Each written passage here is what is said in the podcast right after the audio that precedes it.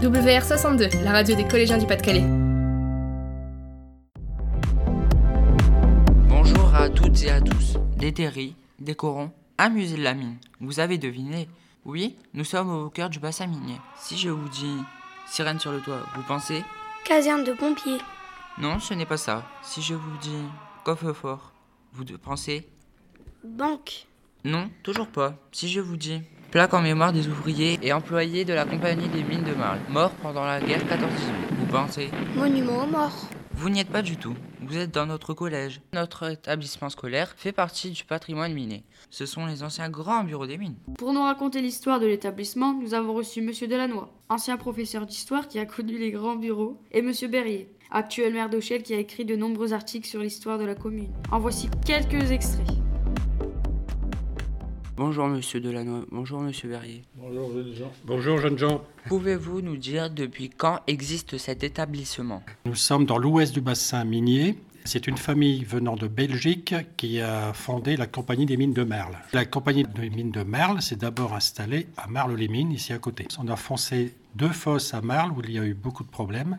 Il y en a une qui a été noyée et l'autre s'est effondrée d'elle-même. Donc euh, la compagnie des mines de Marle, qui était dirigée par euh, monsieur Émile Rimbaud, a décidé d'ouvrir des fosses sur Rochelle. C'est une compagnie qui rayonnait sur beaucoup de communes et qui a compté jusqu'à 15 000 mineurs. Alors cette compagnie est tellement devenue puissante petit à petit qu'elle été obligée de centraliser ses bureaux. Il y en avait à Marle, mais ils ont été abandonnés parce qu'ils étaient trop petits. Il faut savoir que la première idée de construire euh, ce bâtiment, c'était pendant la guerre 14-18 en 1916. Et on a commencé la construction en 1917.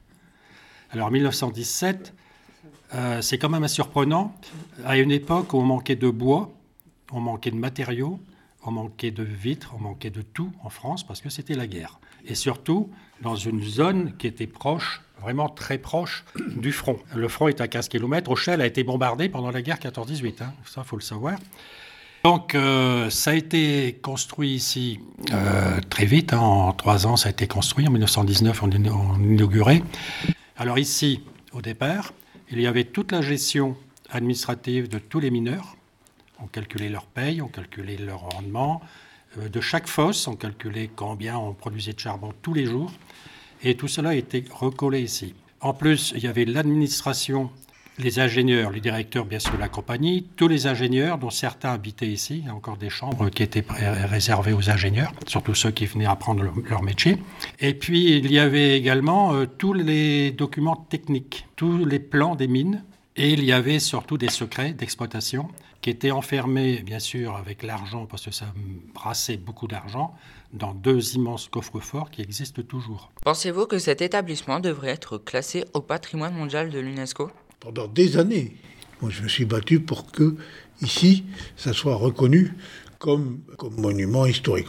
Tu as raison en posant la question pourquoi ce bâtiment ne serait, pas intégré dans, le patrimoine de l'UNESCO? Ça, c'est une évidence. hein. Euh, de par aussi son, ar- son architecture, hein, parce que c'est quand même bien typique d'une certaine époque et d'une certaine volonté hein, de, marquer l'architecture industrielle.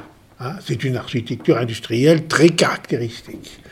En tous les cas, pour ce qui est de l'UNESCO, moi j'aimerais bien que ça soit récupéré euh, aussi à l'UNESCO. hein. Vous venez d'entendre Monsieur Berrier, maire d'Auchel, et Monsieur Delannoy, ancien professeur d'histoire. Nous les remercions pour leur présentation. Et vous, chers auditeurs, à bientôt sur WR62.